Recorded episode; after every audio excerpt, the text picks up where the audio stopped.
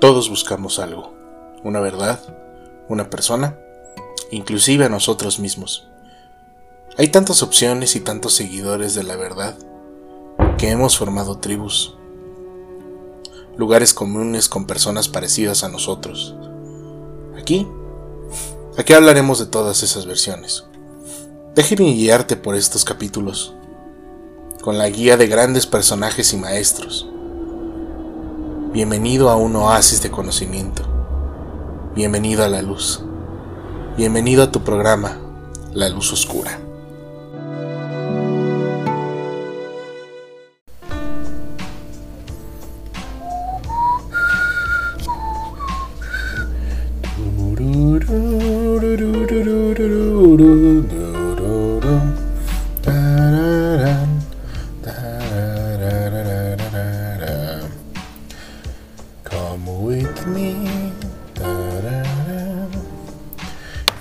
Aquí estamos en otra transmisión del programa. ¿Cómo están?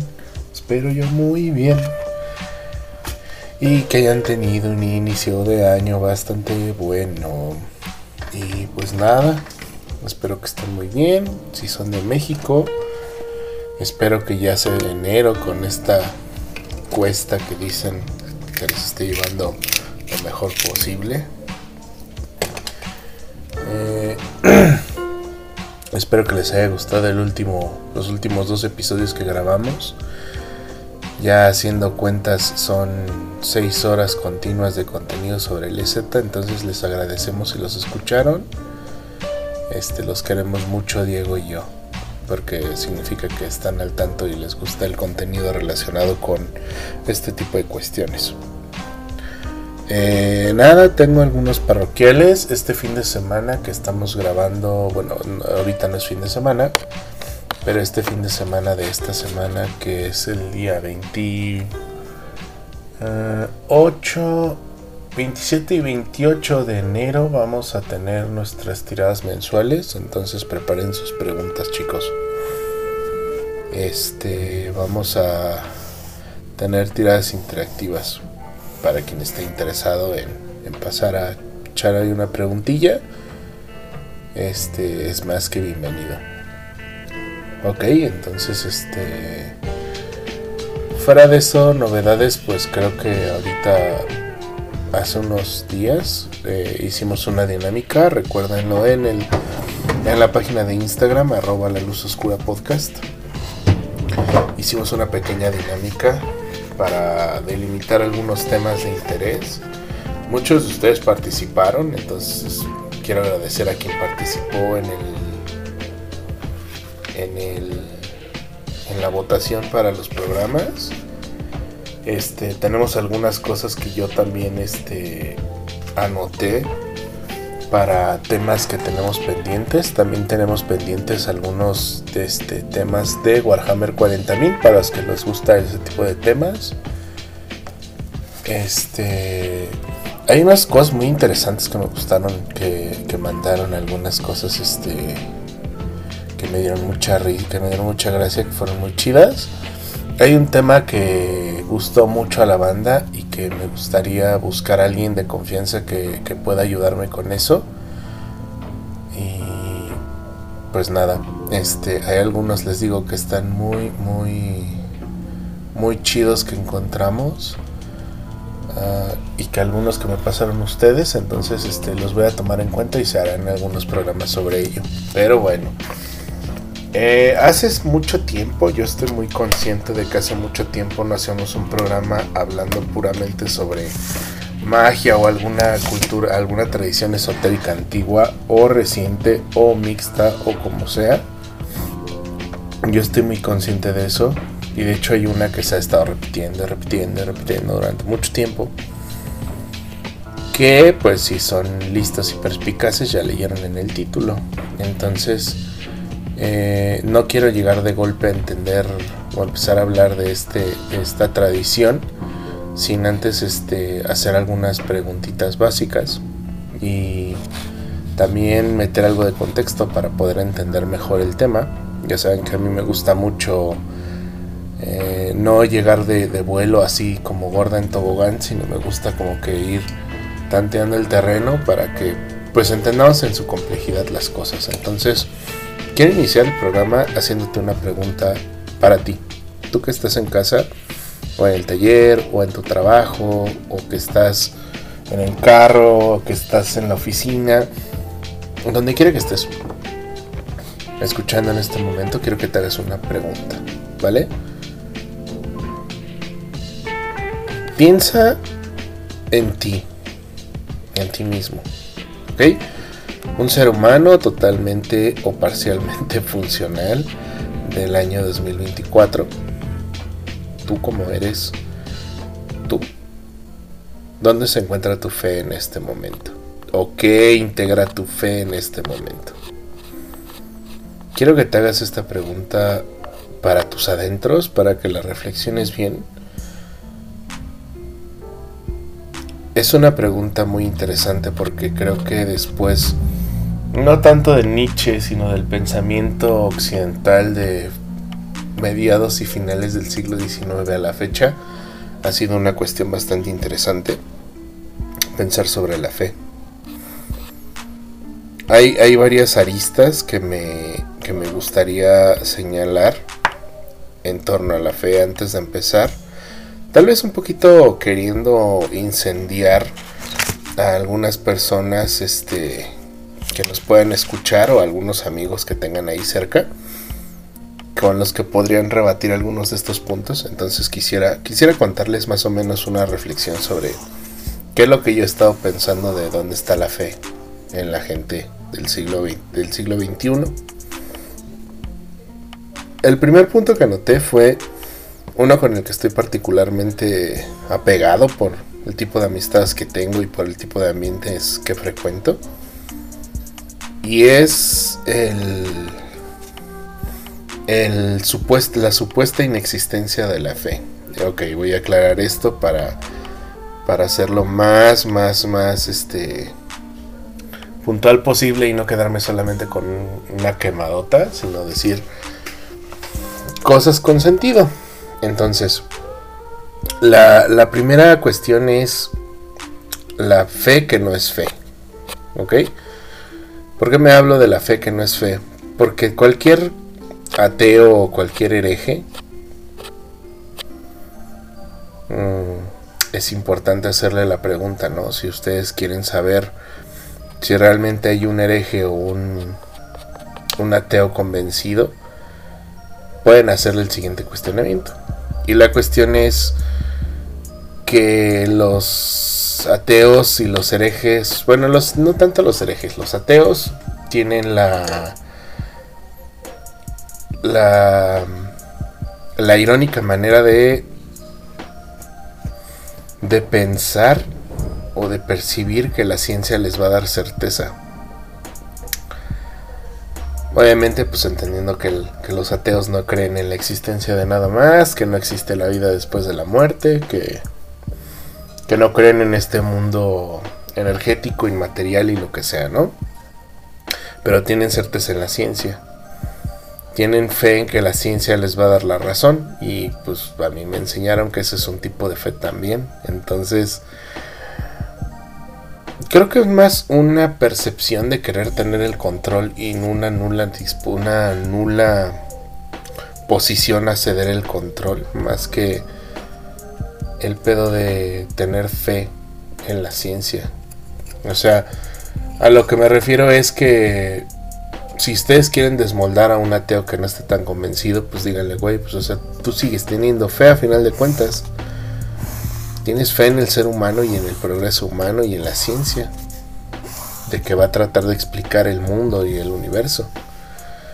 Y a medida que digan eso, van a ver cómo se desarman. Pero aquí la cuestión no es desarmar. Digo, a final de cuentas, el ateo es alguien negado a, la razón de un mundo trascendente. Y ahora la pregunta es, ¿y tú qué consideras? Yo no considero que esté tan mal Digo, a final de cuentas cada quien elige sus formas de espiritualidad, siempre y cuando no, no vulneren las libertades individuales de nadie. Un saludo a, la Iglesia de la Luz del Mundo, que si alguien sabe de vulnerar derechos humanos son ellos. Eh, pero aquí la cuestión que quiero que, que, veamos es eso. A final de cuentas, puedes escudriñarte siempre en decir, es que yo no, y es que yo no creo, y es que yo no, pero pues a final de cuentas tienes certeza que la ciencia va a darte la razón. Y a mí me enseñaron desde muy pequeño que esa es una forma de fe. O no que es una forma, es la forma de la fe. Entonces, está cagado. Ahora, vamos al otro extremo. La fe de los antiguos dioses, la respuesta al cristianismo del siglo XX. La fe en los dioses antiguos. Pero es curioso, ¿no? Creo que hoy más que nunca podemos ver la decepción de, de la gente en general por las creencias cristianas, católicas, así más en general, de nuestros padres y nuestros abuelos, ¿no? Que a final de cuentas, muy en parte también uno se vuelve lo que es por renegar de ese pasado, ¿no? Uno cree que lo que decía el abuelo, la abuela de ve a misa, reza, está en comunión con Dios, es tan mal porque es algo anticuado, es algo impositivo, y en muchos casos pues es muy cierto, ¿no? Es algo impuesto que no le tenemos ningún apego porque es algo que nos pusieron a la fuerza. Y tratamos de volver a las raíces para tratar de entenderlo y entendernos a nosotros mismos y encontrar también algo que nos guste, ¿no?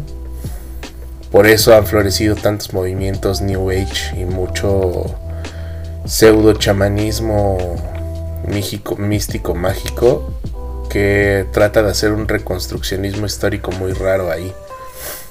En ese sentido, pues, sería un poquito hipócrita de mi parte hablar como en una postura u otra, porque yo también lo he hecho, ¿no? A final de cuentas, yo no sería lo que soy si no hubiera tenido ese proceso. La, cuestión aquí es entender que pues es algo antiguo, que está renegando un cristianismo, una forma de ver la vida, eh, que ha tenido el poder hegemónico durante los últimos, ¿qué les gusta? ¿1800 años? No, menos, como 1500 años, que dominó y que ahora de repente viene toda esta oleada de nuevo pensamiento y lo cambió y trata de decir, no sé, vuelve a tus raíces, vuelve a tu pasado, vuelve a pensarlo. Y pues en parte, y quiero que esto sea muy... Esto quiero dejarlo muy claro para poder entender el punto de este programa. Pues son raíces que ni siquiera son nuestras, porque al final de cuentas, todos, y me refiero a todos, todos en el mundo, ya sea que vivas en Italia, ya sea que vivas en Londres, que vivas en Madrid, en Shanghái, en Beijing, en Ulaanbaatar, que vivas en Hawái, que vivas en Tailandia, que vivas en Río de Janeiro, en Buenos Aires, en Bogotá, en Cali, en Medellín, donde sea, no eres un producto 100% puro e indígena de tu, o eres un producto de tu tierra, de, de, plenamente de tu tierra. Al final de cuentas eres un mestizo. Todos lo somos en el fondo. Al final de cuentas somos un resultado de una mezcla.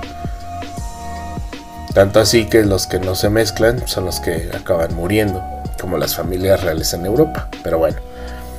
Entonces, volviendo al punto, creo que tratar de buscarte en tus raíces no es malo, pero también es bueno ver todas las raíces del árbol, porque si nada más te centras en, ay, pues es que mis parientes o mi familia descienden de los de los mexicas, pues es como de, ok, amigo, pero no solamente es de los mexicas, o tal vez ni siquiera sea de los mexicas. No, pero es que mi familia viene de linaje de los señores de tal lugar, ¿no? Es como, ok, pero pues entonces de ahí para atrás que sigue, ¿no? Y eso es lo interesante, porque al final de cuentas, conociendo esas raíces, podemos darnos, darnos cuenta de dónde estamos y qué estamos renegando. Y también nos hace conscientes de que también el, los ancestros, o sea, los ancestros que mestizaron nuestra sangre, en el caso concreto de México, todos esos este, grupos de andaluces, de canarios, de gente que venía de Extremadura, de la gente africana, de la gente que venía de las islas de Cuba, de Haití, pues también es nuestra herencia a final del día, ¿no? Y eso nos debería hacer sentir orgullosos también nuestra herencia española. Pero eso es un tema que hablaremos con Diego el día que hablemos sobre eh, la hispanidad, ¿va? Entonces, ese análisis de la fe desde negar o de tratar de adoptar las antiguas costumbres, pues también es un lugar donde está la fe actualmente. Y ahora vamos a uno de los que yo considero más peligroso. La fe en el dinero y a los líderes económicos, los nuevos gurús y chamanes. Miren, a mí cualquier persona que quiera venderme un curso, que quiera venderme a motivación o quiera venderme cosas de superación personal, para mí es un charlatán. Tanto así que tuve problemas alguna vez con una cuestión relacionada con esos temas. Acabó muy mal. No que yo me he metido, pero tiene algo que ver. Y es precisamente aprovechando el vacío de creencia que tenemos todos los seres humanos actualmente, que, y en fácil, los gurús, los, los pseudo coach, la gente que está nada más buscando al débil mental, al, desafortunado para venderle un curso, decirle que es un chingón y motivarlo, o decirle eso, mi compa, usted tiene que ser un macho. Saludos al temach. eh, se van con la mala finta y pues acaban creando un culto. Ellos dicen que no, que es un grupo de gente interesada en sus huevos. Es un puto culto. Y como un culto los explotan y los hacen que creen una comunidad débil ante un líder que los manipula. Y pues eso siento yo que está un poquito mal, ¿no? Porque es ceder tu poder a alguien que pues nomás, pues, no lo sé, no me late ese pedo. Y precisamente es pensar que el no creer, o sea, esta es, no es cuestión por no creer o creer algo, sino aquí están aprovechando un vacío de poder. Están aprovechando la debilidad del momento, la debilidad de nuestra sociedad actual para poderlo hacer. Ahora, yo les estoy invitando a que formemos un culto con esto en mente. No, pero sería importante que lo tomen en cuenta para tomar sus decisiones más adelante. ¿Por qué? Porque volvemos al punto, la gente generalmente es vulnerable cuando les presentan este, este tipo de, de cosas, ¿vale? Entonces la cuestión eh, aquí es la cuestión aquí es que, creo que esto es importante, aunque seamos la persona más racional de nuestro círculo o en nuestra casa o lo que sea, la fe no se puede eliminar del todo así. Es imposible porque siempre vamos a tener dudas porque no tenemos conocimiento sobre todo y siempre vamos a seguir teniendo dudas. Mientras el ser humano tenga aún ese instinto de tener preguntas, la fe no va a desaparecer porque la fe es un camino a la resolución de las dudas. Tanto así que nunca queda exento un porcentaje de fe o de intervención cuasi divina en ningún proceso. A final de cuentas, volvamos al punto. La fe funciona como una respuesta. Ahora, ¿es conveniente fundamentar nuestra existencia en esa creencia? Ahí es lo que hay que cuestionarse, ¿no? A final de cuentas, si uno es creyente o no, pues tendría que ser crítico ante toda situación, ¿no? Nada más, y es lo que yo anoté aquí, que no se elimina, pero siempre se cambia por algo que se nos hace cercano y familiar siempre. Si, por ejemplo, supongamos que yo estudié una licenciatura y vengo de una familia muy católica y me, me revelo ante mis padres, pues voy hacia el sitio seguro, ¿no? Que es lo que aprendí en la escuela. Vamos hacia, hacia aquello que nos da seguridad, porque a final de cuentas, pues bien lo decía Alan Moore en una frase, ¿no? Él decía que lo más aterrador del mundo es pensar que estamos a la deriva y que no existe ninguna teoría de conspiración ni nada que tenga respaldo, sino sencillamente somos motas en el polvo y eso es aterrador porque nuestra existencia misma no tiene sentido. Y eso es aterrador. Entonces, poca gente tiene el valor de asumir esa parte realmente y convencido después de haber pasado por un gran proceso psicoterapéutico y existencialista y de este tipo de preguntas, hasta estacionarse en una creencia. Porque hasta el más ateo que yo conozco tiene un porcentaje de dudas sobre su, sobre su propio escepticismo en algo superior, por lo menos de los que yo he conocido. Y aquí cabe la pena hacer un señalamiento. Yo anoté una cuestión que dice, estamos rotos. El siglo XX y las guerras revolucionaron la perspectiva y los valores de nuestra generación. Un camino a una conciencia para la paz y la concordia.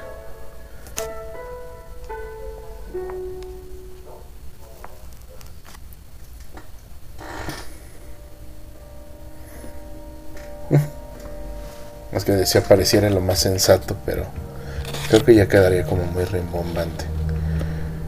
Aquí, ¿por qué hice este, este análisis o quise hablar de este pedo primero? ¿O por qué quise hablar sobre que estamos rotos? Que al final de cuentas somos hijos de una de los hijos del siglo XX con toda esta violencia, con toda esta guerra, devastación y deforestación, muerte y destrucción, porque al final de cuentas si nos ponemos a pensar fríamente, creo que por eso también nos estamos acercando tanto a lo antiguo, a lo arcano, a lo tradicional, porque no tenemos certeza tampoco. Las guerras mundiales fueron algo terrible que pues diezmó muchas vidas, diezmó el conocimiento occidental, muchos pensadores, muchas mentes brillantes, muchas personas inocentes perdieron la vida en esos conflictos.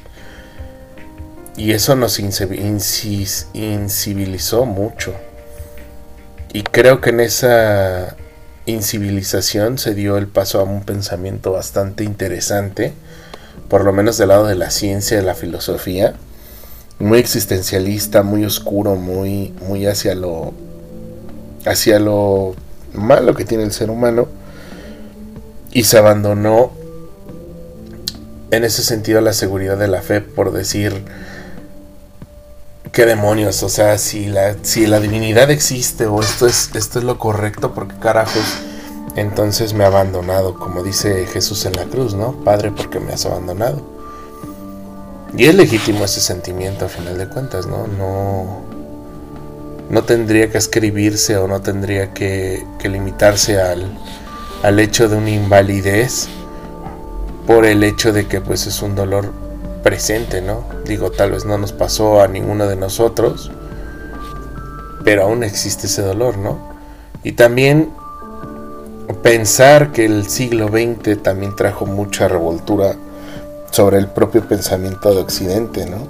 Trajo ideas de Oriente, trajo ideas de América Latina, trajo los descubrimientos andinos, los descubrimientos en Centroamérica, nuestra propia cultura en México, todo el conocimiento ancestral que tenían los, miembros originarios de, del norte del continente, ¿no?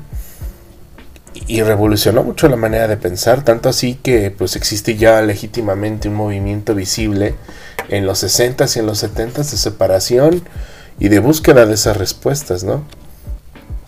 Entonces,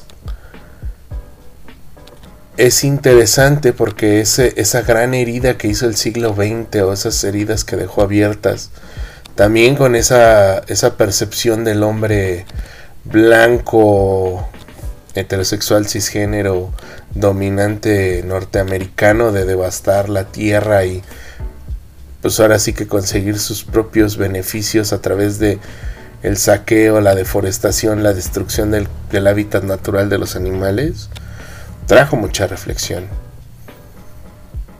Y de ahí nació la contracultura, igual en los 60s, en los 70s nació la contracultura y hay mucho que agradecerle a esos pioneros, ¿no? Que pusieron las dudas sobre la mesa y, e impidieron muchas cosas, ¿no?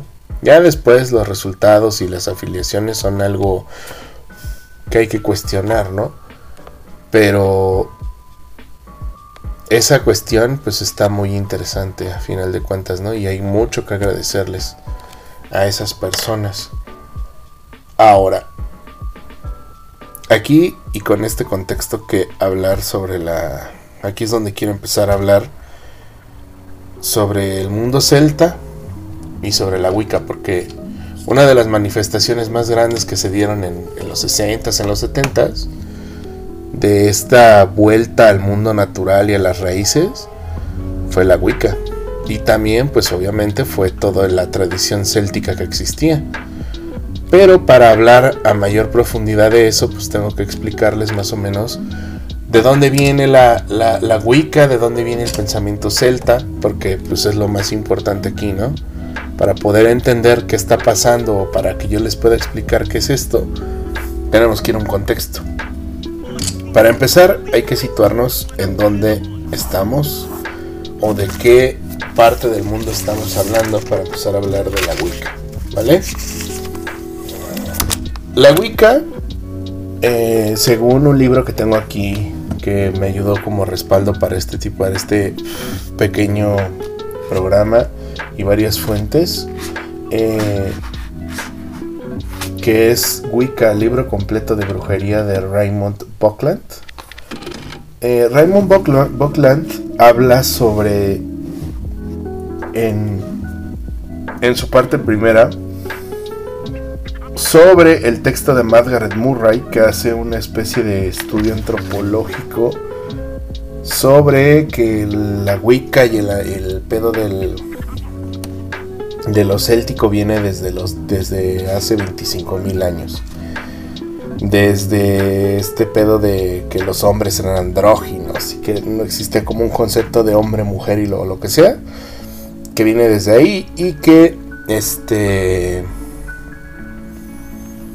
eh, la magia viene desde ese, desde ese punto de partida de la historia. Yo no le doy mucho crédito a, a Margaret Murray por ese lado. Sí, obviamente hay mucho vestigio arqueológico sobre, sobre el periodo y las creencias eh, en esta parte del mundo. Aquí estamos hablando, hablando en un lugar físico. Eh, pues obviamente hay que comprender que en las migraciones, cuando el hombre empezó a poblar el planeta y shalala,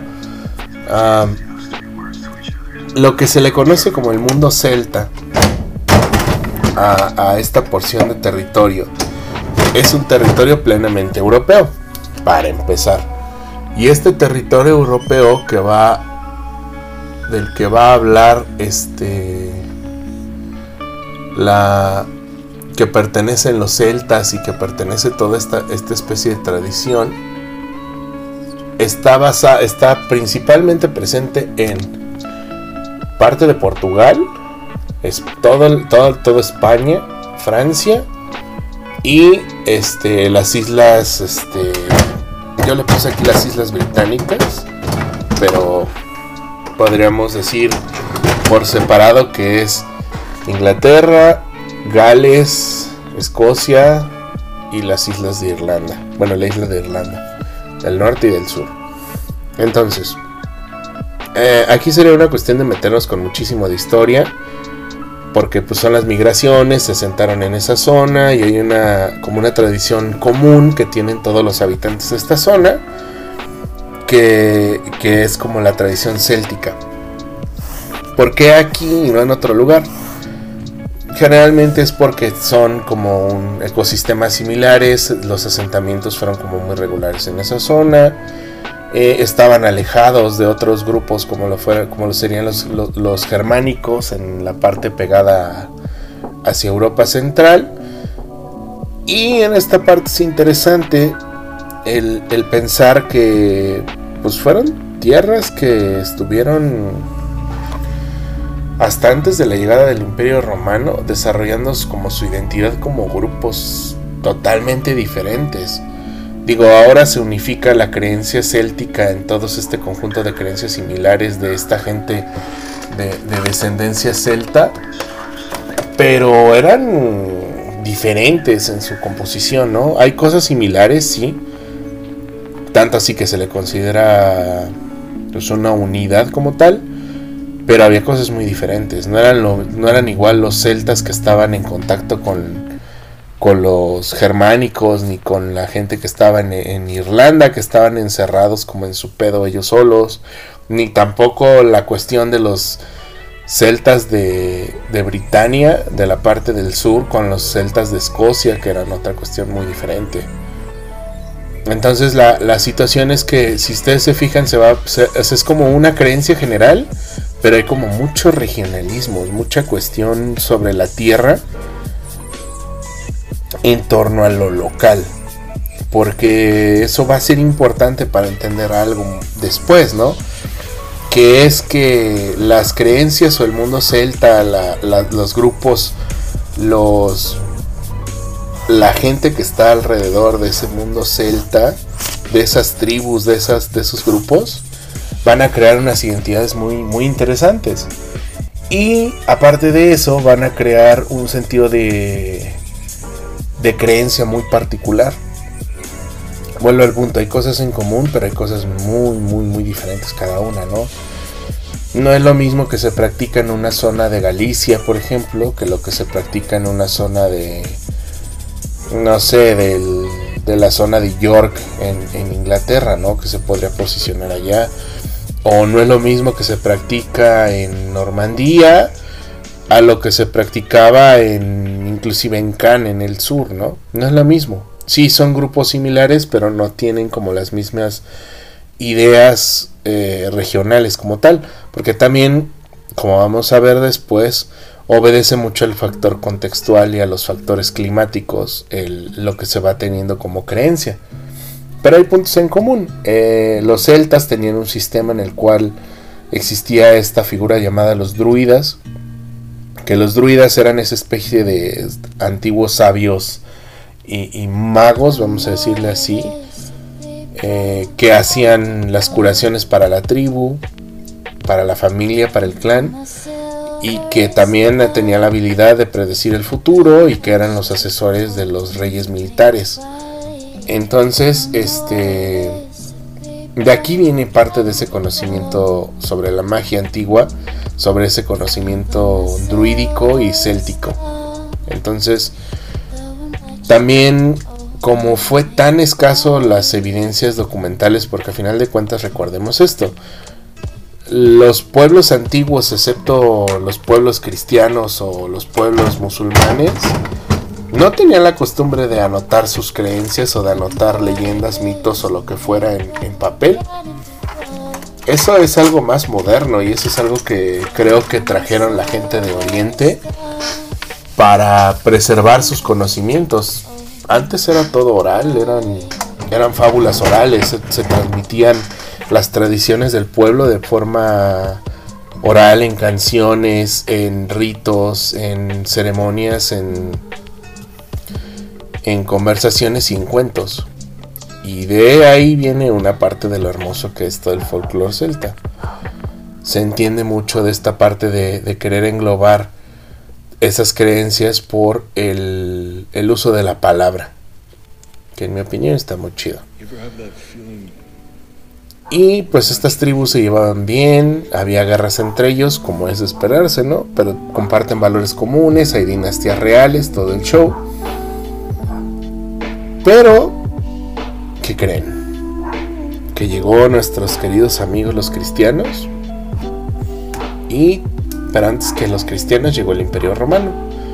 Y el Imperio Romano, con este afán de unificar todo bajo el Roma es uno y uno la unidad y no sé qué, pues empieza a invadir los territorios de la Hispania, de la Hispania, de Galia, de Bretaña y pues obviamente todos sus pedos con los celtas. Tanto así que pues tenemos la historia de Julio César que conquista la Galia, la Galia francesa, eh, Adriano que llega hasta lo más que puede al, al, norte de Escocia, bueno no al norte, llega hasta Escocia, hace su muro ahí, y después, obviamente esto fue en los socialos romanos, un poquito más, también con los tributos porque a ellos no les interesaba tanto cambiarlos de fe y de repente llegan los cristianos que quieren cambiarles la fe, ¿no? En estos, pues, en estos territorios les costó muchísimo trabajo convertir a los, a los pobladores porque tenían creencias muy arraigadas de muchos siglos y esto se va a reflejar después en, las prácticas que tienen los cristianos en torno a, los paganos de estas zonas de Europa.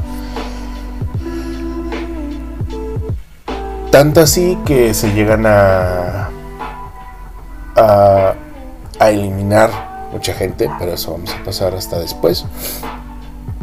Eh, se van sincretizando muchas de estas creencias populares antiguas con, el cristianismo que hay y que va llegando a, estas zonas de Europa. Obviamente también no ayudó mucho que estos reyes cristianos también perdieron territorio de, la Hispania, por ejemplo, que fue tomada para los musulmanes, que se convirtió en este experimento maravilloso que se llamó Al-Ándalus Tal vez en algún punto en el futuro me gustaría hablar un poquito sobre este periodo en España, sobre el periodo musulmán. Hay mucho, mucho, mucho que estudiar y muchas cosas que se hicieron muy, muy bien. Pero eh, quedan territorios como sin conquistar, son territorios salvajes, son territorios de, de grandes nevados, de sierras, de, de bosques, de lugares escondidos donde se va escondiendo esa tradición a manera de sincretismo en las familias, sobre todo con las mujeres que son las protectoras de ese legado, que es más práctico que, teórico u oral. Y más o menos la Edad Media nos va dando eso. A final de cuentas, eh, el periodo se prestó a que se diera ese sincretismo entre las creencias cristianas plenamente en lo católico y también lo que se creía en los pueblos, las leyendas que había en los pueblos, de los seres que había en el bosque, o de las plantas que se usaban, o de las tradiciones, o de los métodos que se usaban para adivinar. Pero, pero, y aquí es donde entra el gran pero, pues a la iglesia no le gustaba ese pedo, ¿no? La iglesia quería tener el control y que lo que se creyera en Roma era lo que querían que se creyera en todo el mundo cristiano. Y es precisamente en el año de 1187, creo. Ahorita les confirmo el dato. Que se crea pues precisamente la Inquisición. Eh, ojo, la Inquisición no fue exclusiva de 1184. Fue el año en el que el Papa Lucio III promulga la bula de Ad Obdam, Aboledam, en la que se crea el Santo Oficio. Disculpen un momento. Entonces seguíamos con, la cuestión del Santo Oficio. La cuestión de que se cree el Santo Oficio es precisamente para, ver y vigilar que se cumpla este mandato, ya con el uso legítimo de la violencia en parte. Eh, ojo, la, Inquisición no es exclusiva de, América, ¿eh? De hecho, en América fue donde menos accionó la Inquisición. Donde se volvieron locos fue en Europa. Pero locos, de verdad, se les voló la cabeza. Entonces, eh, uno de los primeros mandatos, de hecho, que me vienen a la mente que tuvo la Inquisición, fue ir tras un grupo que se les conocía como los cátaros, que eran un grupo cristiano que tenían una perspectiva de cómo debería ser la imagen de Cristo bastante interesante, por no decir que es bastante diferente a lo que pensamos hoy sobre la figura de lo que debe ser la religión católica.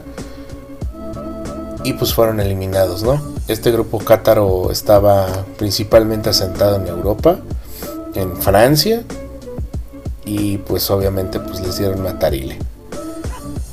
Eh, durante estos de 1100 a 1500, 1600, va a haber una persecución muy, muy, muy, muy, muy, muy, muy, muy, muy, muy, muy fuerte en Europa.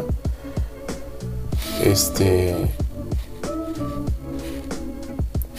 Va a haber una persecución muy, muy fuerte en Europa por parte de la Inquisición para acabar con estos focos de resistencia, con estos grupos de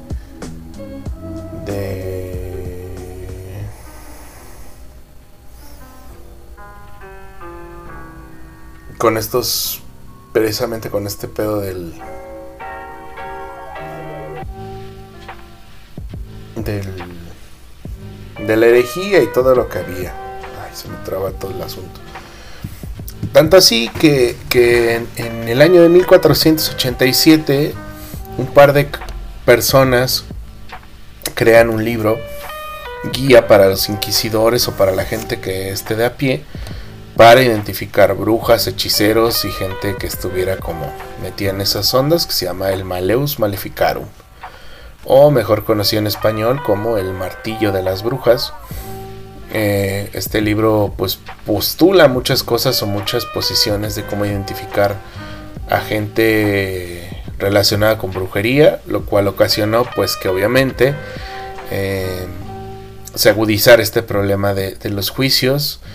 Eh, obviamente en este afán unificador de, de Europa por querer tener el control de la fe y el control de los feligreses en orden, casi eliminan el, el, pensamiento antiguo que había.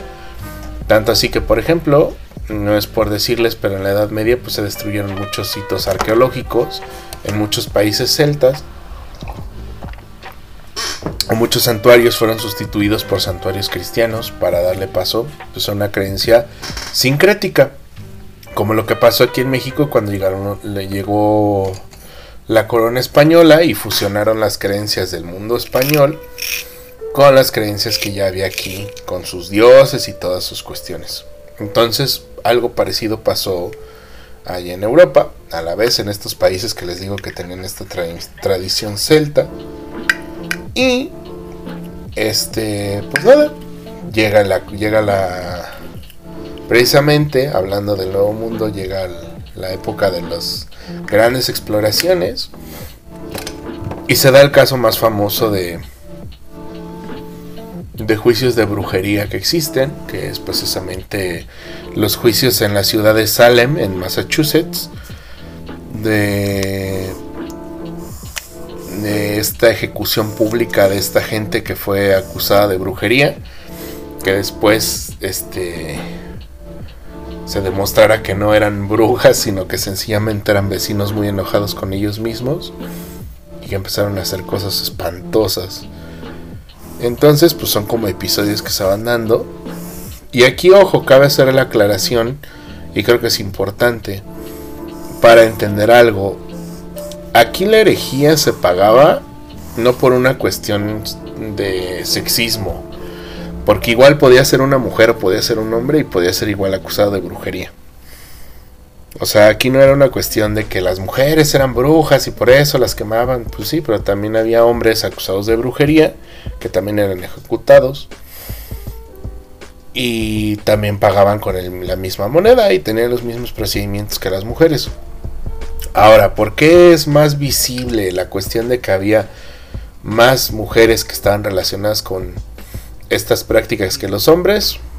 Porque a nivel esotérico, y ahí lo vamos a ver un poquito más adelante, la mujer tiene una mejor conexión con el mundo espiritual y con estas cuestiones, mientras que el hombre pues está más apegado a su instinto, a su valor y a su inteligencia de otro tipo de cosas.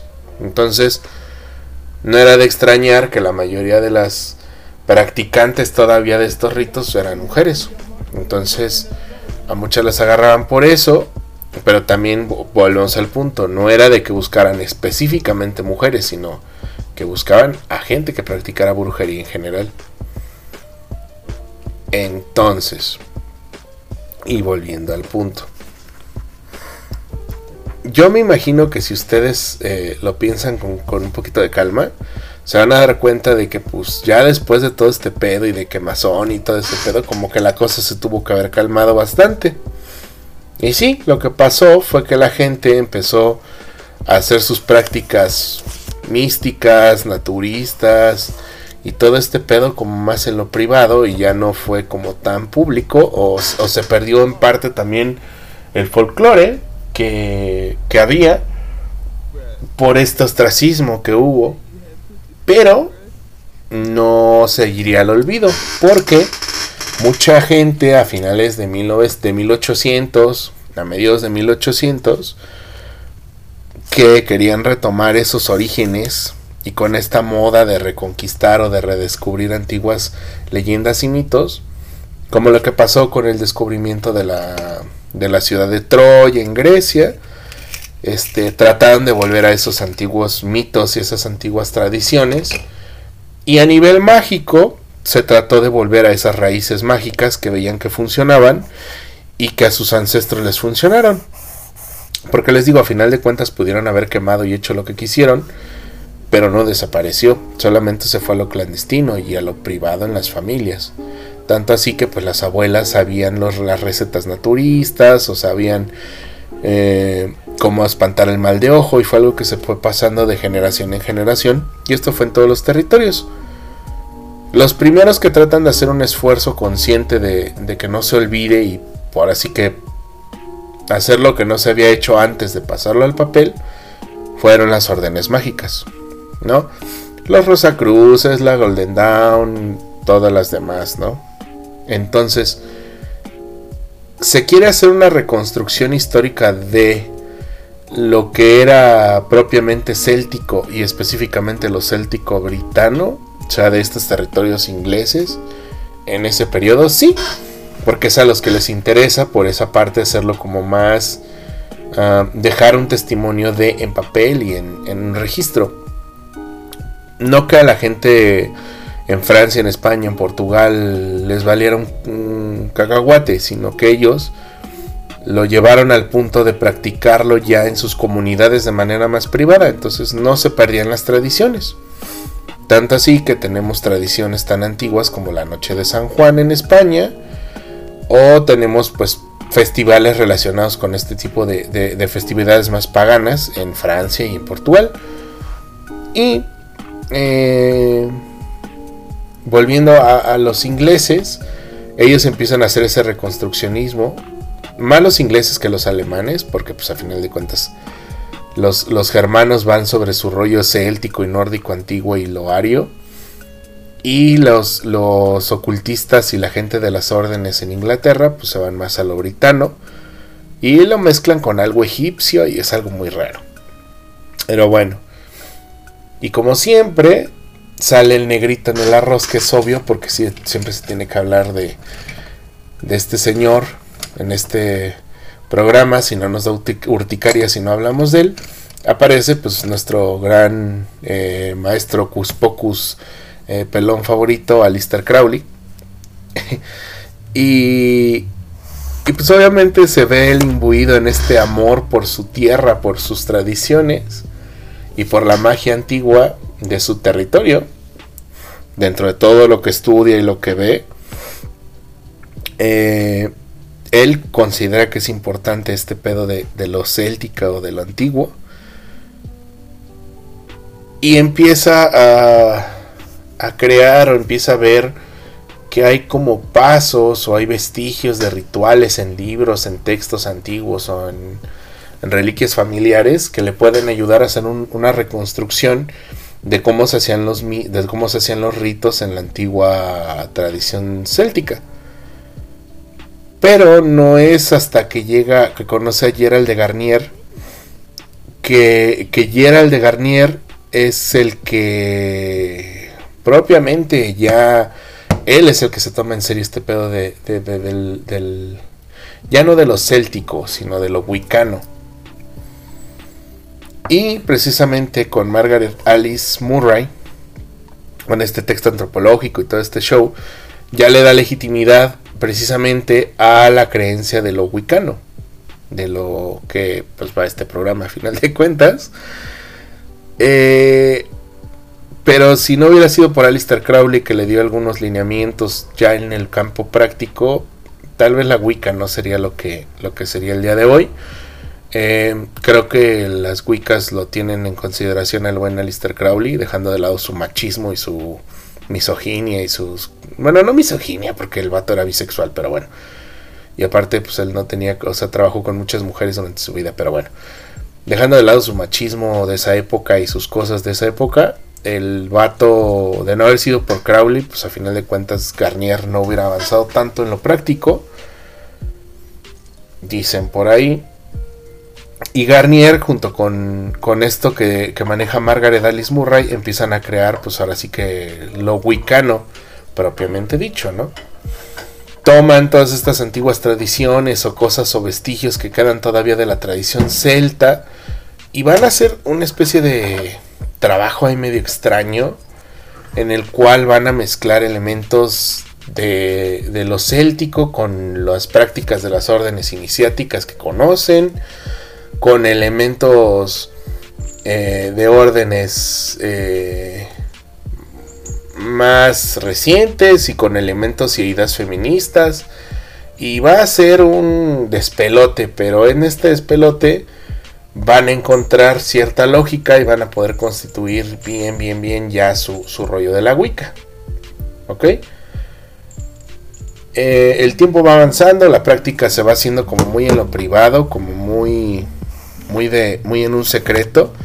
Pero pues este secreto no dura para siempre y precisamente en los 60s y en los 70s este se da a conocer de manera masiva lo que es la Wicca, lo que se practica en la Wicca, con estas nociones de amor libre, del feminismo, de esta nueva ola, y se mete en el consciente colectivo, ¿no?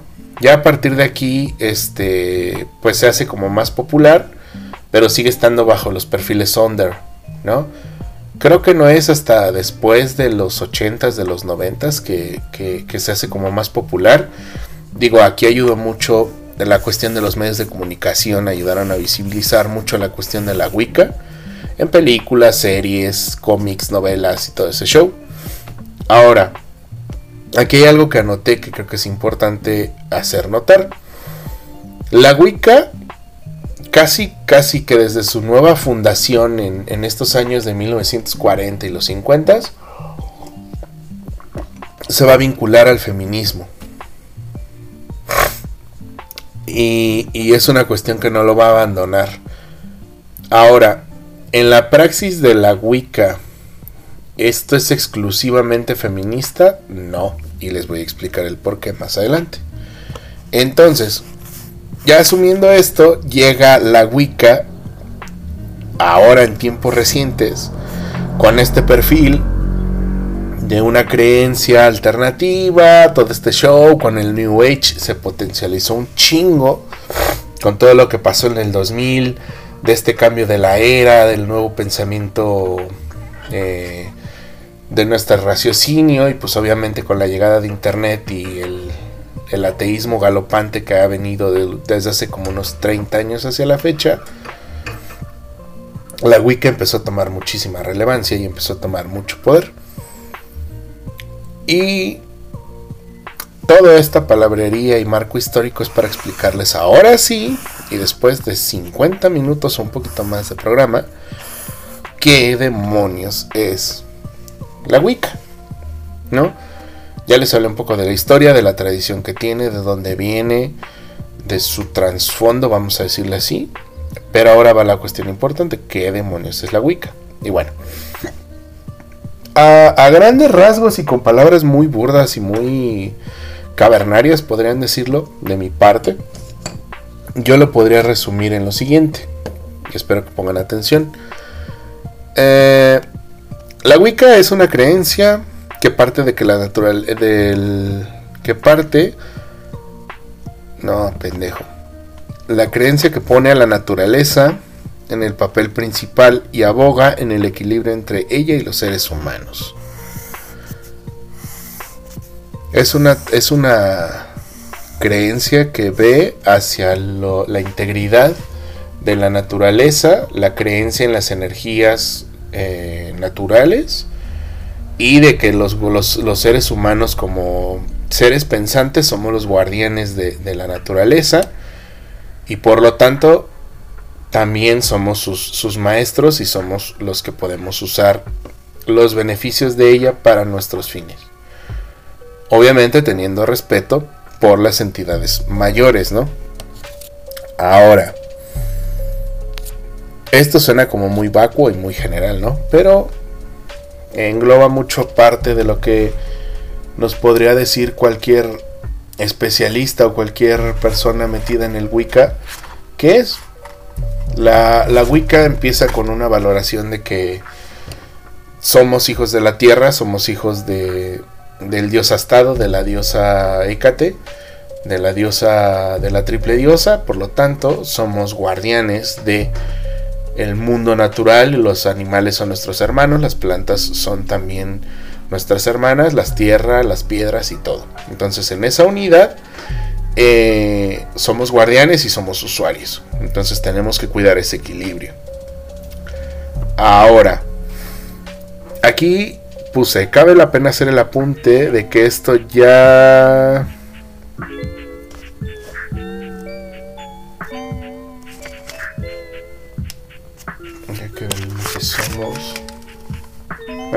Lo mismo que les decía de los guardianes. Ah, aquí puse el mundo, sus elementos y los las potestades del cosmos estamos unidos a un nivel energético, por eso el uso de herramientas. Si ustedes se fijan, ustedes si se han metido a internet y han buscado como cosas sobre la Wicca y todo ese pedo, les van a saltar un montón de elementos relacionados con la Wicca, sobre todo con las ceremonias que se hacen al aire libre, generalmente en el bosque o en una montaña o en la playa o así. Y todas tienen que ver con, el ambiente, con, el, la naturaleza, darles el lugar. Y también hay una serie de elementos que se usan para hacer estos rituales. Generalmente pues, son plantas, hierbas, cuarzos, eh, herramientas de metal, de piedra, de lo que sea. Y pues siempre se hacen como homenajes a la tierra, se hacen como homenajes al cielo, a la estación, a los tiempos, a la fortuna, a ese tipo de cosas, a los espíritus antiguos, a los ancestros. Y eh, está chido porque es como una religión, es como una creencia que te pide estar muy presente contigo y ser muy consciente de tu papel y cómo estás en el cosmos. No les voy a mentir, yo cuando empezaba con este rollo espiritual y cuando me zafé un poquito de mi práctica budista para entrar en este otro lado, tomé algunas cosas de la Wicca.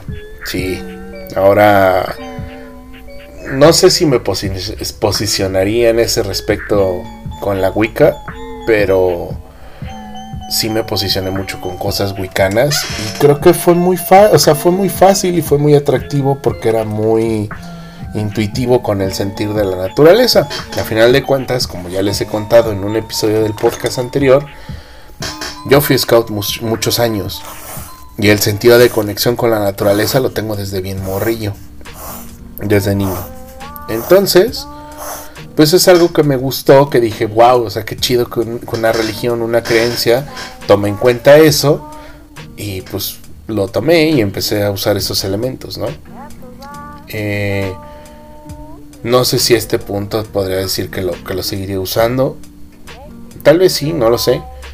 Pero hay cosas que aún me quedaron de remanentes. Que me funcionan y las uso. Para que me hago güey.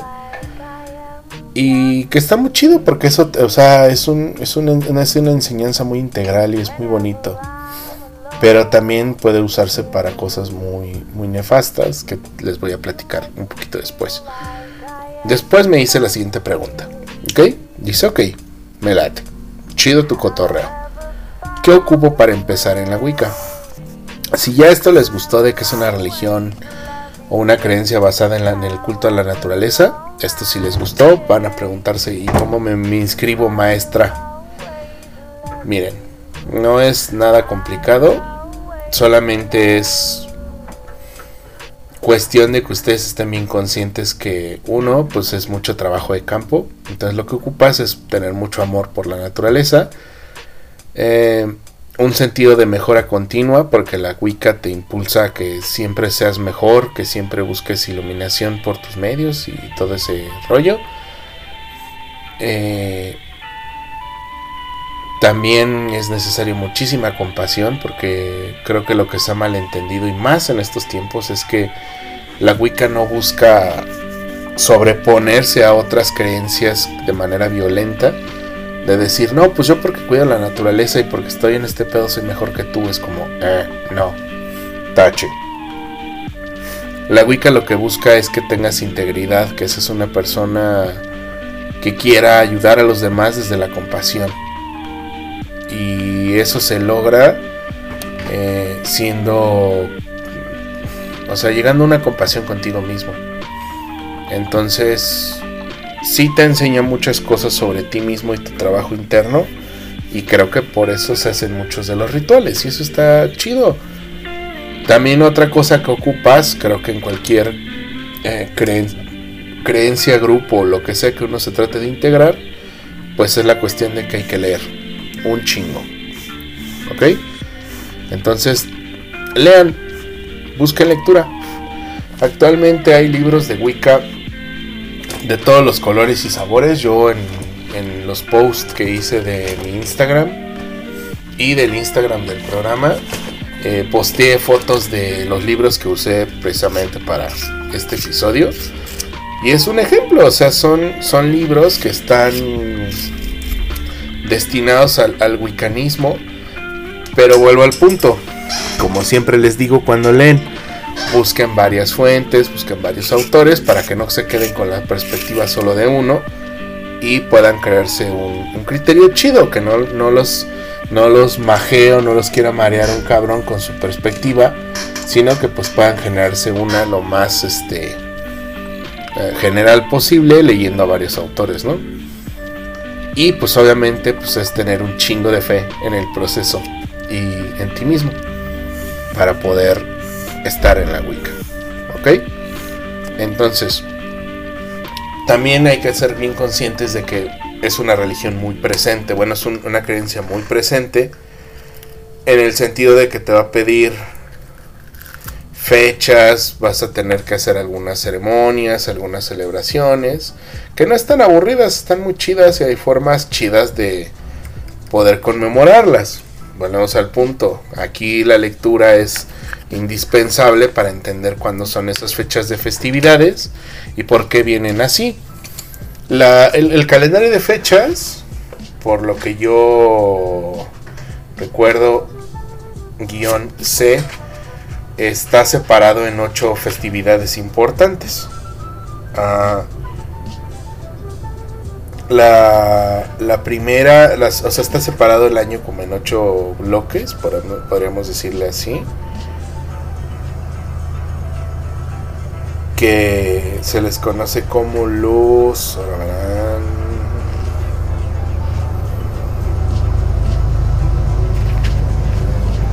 es, que no, no, quiero usar el término de los sabbats porque no, no, no quiero sonar como un pelmazo cuando lo diga, pero está separado en, celebraciones que se hacen a lo largo del año y esas celebraciones se hacen este conmemorando precisamente ciclos agrícolas. Recordemos que esto viene de los celtas, un pueblo mayoritariamente agrícola, y este. Las festividades tienen mucho que ver con el ciclo solar y con el ciclo de la cosecha y todo ese show. Entonces, eh, ahorita los que me vienen a la mente es el Samhain, que se celebra a finales de octubre, que es el Halloween. De ahí viene. Eh, me, se me ocurre también el la festividad de invierno que se festeja el 24 de diciembre para cerrar como el ciclo de invierno. O sea, son, les digo, son, son ocho veces al año y tienen que ver con mucho con el ciclo de los equinoccios y los solsticios. Por ejemplo, ahorita en marzo viene uno que tiene que ver con el equinoccio de primavera y así. La neta no me acuerdo de los nombres de los de los de las festividades del del ciclo wicano.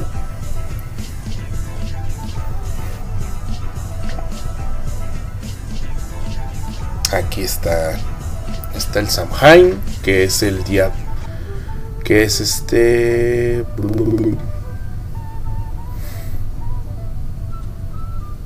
Ahí está volteado, qué raro. Bueno, está el Samhain, está el Yule, que es el de invierno, el que les decía que es en diciembre, el Imbolc, que es en febrero, la fiesta de Ostara, que llega, es la llegada de la primavera, la Bel, Beltané, que es en mayo, la llegada del sol luminoso en agosto, en julio, y así se va dando vueltas, ¿no? Entonces eh, se va eh, viendo con esos ciclos y también se va viendo con las celebraciones, este, bueno, con las, con las posiciones lunares, también hay algunas celebraciones y con los astros. Este, ahorita también les voy a explicar por qué con los astros, ¿va? Tomen en cuenta eso. Ahora, ¿qué elementos son como muy emblemáticos de, de la Wicca? Hay elementos visibles que se usan, que se ofrendan, que se vamos, que se ponen. Son elementos naturales la mayoría, ¿no? Hay celebraciones donde hay cráneos de animales, donde hay hierbas, donde hay eh, maderas, fogatas, este, bailes, cánticos. Ah, hay elementos que se usan de manera física que nos van a recordar a los arcanos del tarot, a los arcanos menores. Eh, cada brujo o bruja perteneciente a la Wicca eh, tiene que tener una daga como herramienta eh, o una espada. Antes se usaba una espada, o sea, los hombres usaban espada y después fue como que no se cambió y ahora se usa una daga. Hay ceremonias donde se ocupa la espada igual, es más simbólico, pero ahí está. El pentáculo, que es como el emblema con el que siempre vamos a ubicar algo wicano, siempre es con el pentáculo. El pentáculo representa los cuatro elementos, tierra, agua, fuego, aire. Y también la punta de arriba representa al, espíritu y a toda este, esta cuestión que se tiene en torno a lo sagrado. Ahora, también este no solamente se usa el pentáculo como elemento así en las puertas o hecho con palitos, también hay monedas con pentáculos se hacen los pentáculos en los círculos, en las ceremonias. También se usa de manera personal los pentáculos. De hecho, en los apuntes que hay del programa que subí hace relativamente unos minutos, este, vienen varias fotos de los elementos, al igual que también vienen unas fotos de precisamente de Gerald de Garnier en las ceremonias wicanas primigenias. En las primeras ceremonias wicanas junto con Margaret salen algunas fotos. Por ejemplo, la primera que sale un barbón con un bastón y la mujer con un tridente es de eso, de ellos dos. Y también hay una foto donde aparece Gerald de Garnier con unos cuernitos. Esa también es de esa. de, Gerald de Garnier y de Margaret. Como estos grandes sacerdotes del culto. Precisamente hay una foto que sale, donde sale Gerald de Garnier con los cuernitos. Sale Margaret sosteniendo un cáliz. Entonces ya estamos viendo elementos del, del, del mundo del tarot, ¿no? Obviamente están las varitas mágicas, las varas, los bastones, todo ese show. Están los altares, las velas, los aromas, los inciensos. Y pues obviamente aquí está la cuestión de hablar de que y precisamente con esta foto de Gerald de Garnier es penester hablar de esto, decir que es una religión o es una creencia o es un culto que no es exclusivo de que un sacerdote o que un, o sea, no es exclusivo que sea un hombre el que oficie, sino que puede ser un hombre o una mujer o quien sea, o lo que sea o como sea. Puede oficiar un rito no es este exclusivo de de que sea una mujer, aunque mucho de lo que se hace de la Wicca de algunas corrientes que son feministas excluyen a los hombres y es un rito plenamente femenino. Pero obviamente en el rito masculino donde está un hombre representando al druida, no se puede hacer el rito sin mujeres, porque a final de cuentas la, la creencia druídica, la creencia este, wicana, parte de un eje central. Y ese es el siguiente punto del que quería hablarles precisamente. La creencia de Hécate y el dios Astado. Miren, en todo este asunto, ellos en su composición, en su filosofía, en su creencia, se tiene a dos dioses. Que ninguno de los dos es más importante que el otro, porque al final de cuentas hablan del equilibrio. Por un lado está el dios astado. ¿Cómo se llama? No se sabe. No se sabe para nada. Solo se sabe que es el dios astado.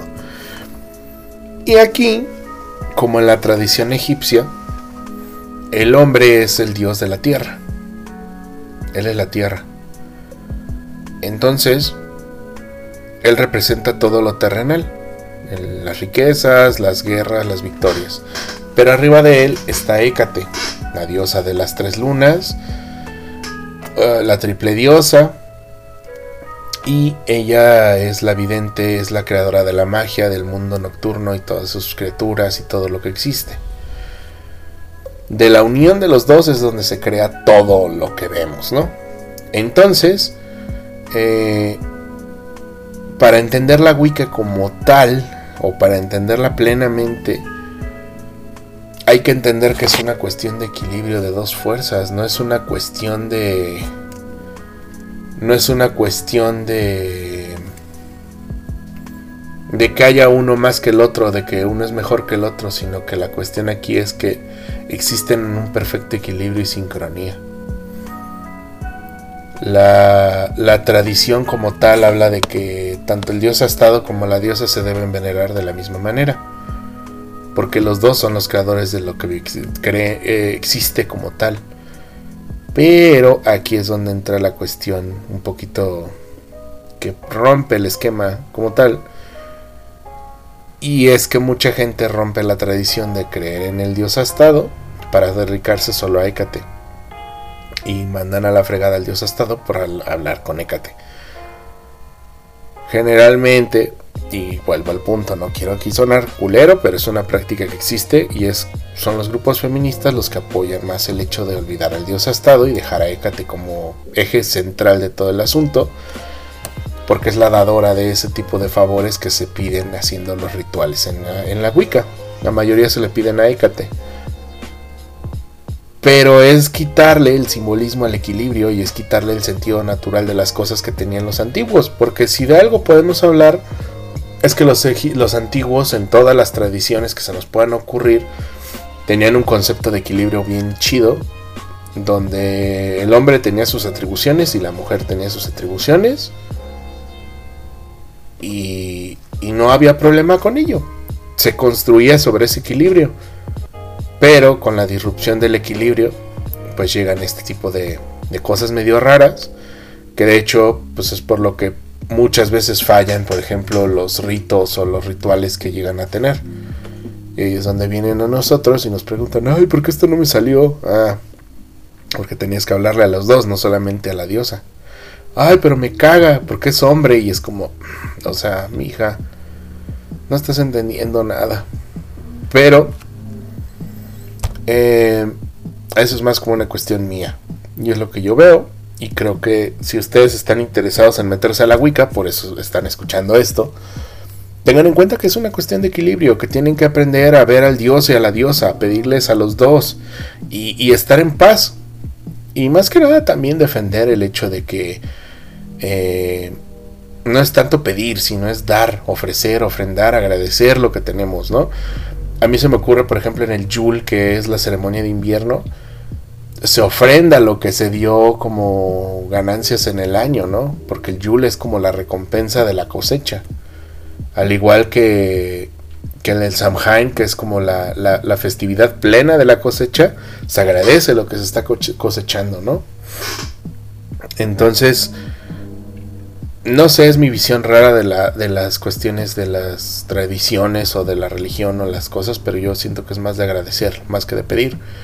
Pero si ustedes piden, pues lo chido es que la Wicca es como más. Como es como este pedo de las religiones antiguas, ah, reconstruccionistas, porque no está tan vivo como quisiéramos, como el palo o el vudú o las creencias africanas. Eh, también responden y está bastante chido y está bastante suave. Ahora, eh, la Wicca se complementa como tal de otras disciplinas. Ya me oyeron hablar, por ejemplo, de astrología. Entonces, la Wicca se apoya en la astrología, sí. Y es una doctrina que se usa principalmente para saber cuándo hacer un ritual, cómo se debe de hacer, qué elementos se deben de poner, todo ese, asunto. Igual, si ustedes van a preparar medicina o van a hacer este, alguna cosa de herbolaria, es chido saber de astrología. Se apoya también la Wicca en mucho de astrología. Y también en muchos métodos de adivinación, porque a final de cuentas, pues la Wicca es un camino espiritual de conocimiento propio. Entonces se apoya de muchos métodos de autoconocimiento, como lo son el tarot, el uso del péndulo, las runas, este, el uso de la lectura de manos, etcétera. Todos los métodos de adivinación que se les ocurra se pueden usar en la Wicca. Y que de hecho, el buen Raymond Buckland, de, quien estamos apoyándonos en esta ocasión en el libro, eh, da paso a muchas este, prácticas de uso de adivinación para poder este, entender eh, este, este rollo. Hay una sección de talismanes y amuletos basados en numerología, basados en algunas simbologías, se usan algunos eh, lenguajes antiguos para tratar de dar poder a la persona, al igual que pues también hay otro tipo de sistemas, ¿no? Tienen, les digo, el péndulo, tienen la herbología, hay adivinaciones por medio de signos zodiacales, los no los no el zodiaco que está en las noticias ni que sale en el periódico, sino hacer tus tus propias observaciones. Este entonces se apoya mucho de esos de esos sistemas. Obviamente teniendo en cuenta que tomaron muchísimas cosas de las tradiciones de las órdenes iniciáticas este, anteriores volvemos al punto como eh, la Golden Dawn, como en la OTO, como todas estas ondas, ¿no? Se toma mucho mucho este este este rollo del de estas doctrinas de adivinación para el conocimiento interno. Ahora, eh, la práctica wicana hace mucho hincapié en el trabajo comunitario en, en técnicas este, de magia en conjunto, sí. Pero si tú estás solito en algún lugar donde estés y quieres empezar a practicar o practicas o eres wicano, puedes hacerlo en tu soledad y para hacer prácticas privadas. Y no hay ningún problema. Siempre y cuando pues, tengas esa apertura a seguirte preparando y a seguir viendo como tu, tu onda, ¿no? les digo, no es necesario estar en, un conjunto, o estar en una orden, o estar en un círculo, en un... ¿Cómo les llaman? En un... Ay, no es sabates, en sus... Ay, en sus conjuntos, no me acuerdo el nombre ahorita del... Del nombre del, de sus grupos, de su coven, perdón, de su coven. No es necesario estar en un coven, puedes hacer tus prácticas privadas y es totalmente funcional. Solamente es como todo. Si vas a llevar a cabo una práctica mágica, pues lleva un registro, lleva tu lleva tus cosas y vas a pues, darte cuenta que te funciona y que no. Ya después, si conoces a alguien más que esté interesado en magia, en wicana, o en tradiciones antiguas, o que sea chamán o curandero o lo que sea, pues te puede ayudar también. Porque la, la wicca no está peleado con el hecho de que si alguien en la sierra de Oaxaca tiene una creencia antiguísima en alguna cuestión, eh, no, la pueda no la puedes meter dentro de tu bagaje y tu preparación como Wicca. Entonces, pues es eso. Ahora, como les decía, hay muchos tipos de, bueno, no les decía, sino que se dieron cuenta la las comunidades se pueden separar en bastantes grupos. Eh, ¿Existen tipos de Wiccas? Sí. Y aquí es donde voy a tomar el texto de, de Bookland, que de hecho tiene un listado bastante decente que me gustó de de congregaciones o covens o tipos de de tradiciones como se les llama. Y entonces hay un listado que van desde la Wicca alejandrina que empezó Alexanders en Inglaterra.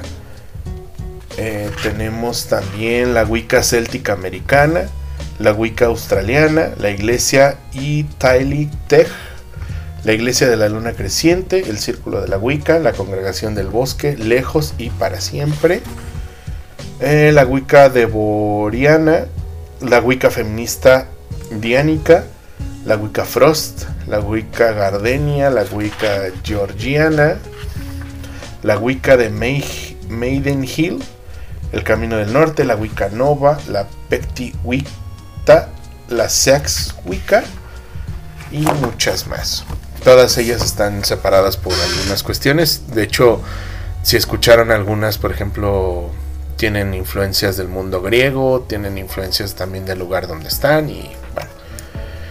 Entonces son el tipo de prácticas a las que se apegan. Tómenlas como vienen, si quieren integrarse a alguna congregación. Y pues bueno, eh, ahora viene como la parte que me toca a mí contarles, que es a lo que yo llegué después de hacer como todo este recorrido, después de investigar, leer, eh, empaparme de historia, tratar de comunicárselos a ustedes, es que increíblemente, a pesar de lo que ustedes piensen, la Wicca está chido. Pero está chido si la entiendes bien, o sea, si la entiendes al pedo de todo esto que ya hablamos de su historia, de dónde viene, por qué tal vez se hablan de estas cosas, por qué se hizo de tal manera y shalala, shalala, shalala, ahí van a atender y van a disfrutar más la Wicca. Sin embargo, si nada más lo hacen por entrar, por sentirse edgy y de que, ay, es que no me gusta el pedo de mi iglesia católica y me voy a meter nomás por ser rebelde, ahí tienen un pedo. Entonces yo lo que los invito es, pues está chido, nada más infórmense, sepan qué están haciendo, sepan que están trabajando con fuerzas y entidades superiores a ustedes. Y si les late chido, o sea, creo que la gente wicana ha sido como muy amable, o por, por, lo menos la gente que yo conozco que está metida en la Wicca, ha sido muy amable conmigo. No se crean todas las patrañas que salen en internet con rituales facilones, porque esa es mi, mi crítica. O sea, realmente mi crítica no es en torno a a la Wicca que no esté chido porque les facilita las cosas, no. La Wicca está chido porque se alimenta de todos lados y todo sirve, pero lo que no está chido es que haya vatos en internet o morres en internet que les estén enseñando a hacer conjuros o que les estén enseñando a hacer cosas que puedan hacerles algún algún mal a, largo plazo. Entonces, eso es lo que no está chido. Eh, sabemos, sabemos, todos sabemos que la Wicca es muy atractiva para morritas. Eh, pero aquí la cuestión es que no se sientan rebeldes y echen para entrar. O sea, esto es más profundo que una cuestión de hacérsela de pedo a, a lo que crees y de lo que has brevado toda tu vida. Eso... O sea, la Wicca es algo más profundo que, que decir, hoy soy adolescente o soy universitaria y quiero experimentar. No, esto es más profundo. Porque ya implica una manera de ver el mundo mucho más compleja. Y creo que si estás tomando el camino por eso, te hace falta mucho. Si eres consciente de ello, pues está chido. Si no, mm, te va a costar mucho trabajo. Espera tener muchos topes con pared cuando avance. Otra conclusión a la que llegué que va muy de la mano es que como todos los movimientos y todas las formas de pensar, o sea, esto no es exclusivo del feminismo para que no, me vayan a funar. Han deformado mucho lo que se busca y lo que se tiene a hacer o su visión, hasta en los rituales. Y la neta, eso es lo que no está chido. O sea, el, el decir, no, es que la diosa, no sé qué, y es como, sí, güey, ¿y el dios ha estado qué? No, no, no les voy a mentir. Varias personas con las que he salido, que según esto estaban metidas en el Coven y ese pedo, están como, no, es que la triple diosa y la diosa y la diosa. Y muchas de ellas es como, sí, ajá, ¿y el dios qué? Y muchas de ellas era como, ¿de cuál dios? Y yo, pues el dios ha estado. A final de cuentas, pues es una dualidad, mijita. Y no lo sabían. Y fue como de que, no, pues es que una amiga que está metida en un grupo feminista me, empezó a hablar de este pedo. Y yo, ah, pero pues no te habló de que hay un dios estado y que de esto es de equilibrio, no es una cuestión de que empodere a la mujer de puro y bruto. O sea, volvemos al punto. El discurso se distorsiona tanto que ni siquiera saben qué están haciendo. Entonces, Creo que todo se puede resumir en una cuestión. Ténganle respeto. Si van a empezar a la Wicca, tengan mucho respeto. Actúan con mucho amor. Y no traten de... No traten de... Solapar el hecho de que están en la Wicca para sentirse superiores o decir, no, es que yo sí estoy haciendo algo, la madre. No Sencillamente es otra forma de ver las cosas. No, no. En vez de usar ese ego para sentir una superioridad moral, úsalo para ayudar a tu gente, a tu banda. O sea, no, no está chido que se alcen el culo así tampoco. Y también, si otra cosa les puedo decir como conclusión es, usen su cabecita. O sea, suena culero de mi parte decírselos y siempre se los recalco. Pero si van a tomar una decisión tan importante como esta, piénsenlo muy bien. No porque no quiera que entren, o sea, vuelvo al punto, está muy chido y, y, todo, pero piénsenlo bien por su situación que tengan y usen mucho su autoconocimiento. Porque de eso se basa la magia, a final de cuentas la magia nos ayuda a conocernos a nosotros mismos. No es crear conjuros y cambiar la realidad sino es cambiarnos a nosotros mismos y a medida que cambiamos y evolucionamos podemos ayudar a los demás y en ese cambio podemos hacer cambiar el mundo. Pero todo viene desde adentro. Y la Wicca es un muy buen ejemplo de ello. Entonces, creo que eso les puedo dejar de conclusión. Está muy chido, o sea, está interesante. Ahora, yo les recomendaría mucho el libro de Raymond Buckland. Así solo no. Hay libros que lo estudian, hay libros que estudian la Wicca desde otros perfiles más históricos, antropológicos, más serios, si quieren una perspectiva seria de, lo que es la tradición antes de Gerald de Garnier y Margaret. Eh, léanse los libros de, de, este libro que tiene Margaret para tener sus interpretaciones. hay libros que han sacado ahorita que están de moda en las librerías que pues les digo, si quieren aprender Wicca les van a servir, algo tienen de conocimiento ahí. Eh, está la bruja verde, que es como para aprender este pedo de cómo es una introducción a la Wicca. La autosanadora. Está bien. El de hechizos de protección está sabroso, ese yo lo leí para algunas consultas que tengo luego sobre hierbas. Entonces ese está, está bueno, me gustó. También este...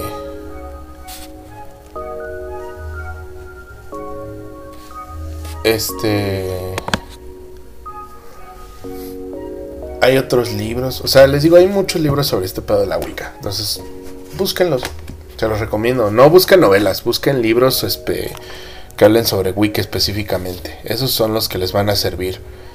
Ya si quieren algo novelado, pues ya después, cuando le entiendan más o menos este pedo, les recomiendo ya. Se echen un novelado. Ahora, si quieren empezar en la Wicca porque vieron The Craft, no mamen. Y si quieren entrar a la Wicca porque son fans de Badía, no mamen por dos. O sea, sí, yo sé que The Craft está muy buena y eh, me da mucha risa que el perfil de bruja Wicana se volvió la redneck, esta loca que al final quiere chingar a la chica rubia. Este, perdón por decir redneck, es white trash. Sí, era muy white trash la morra esta de pelo negro. Pero habla de los fundamentos de la Wicca, está interesante, pero no mamen, no lo tomen como referencia total.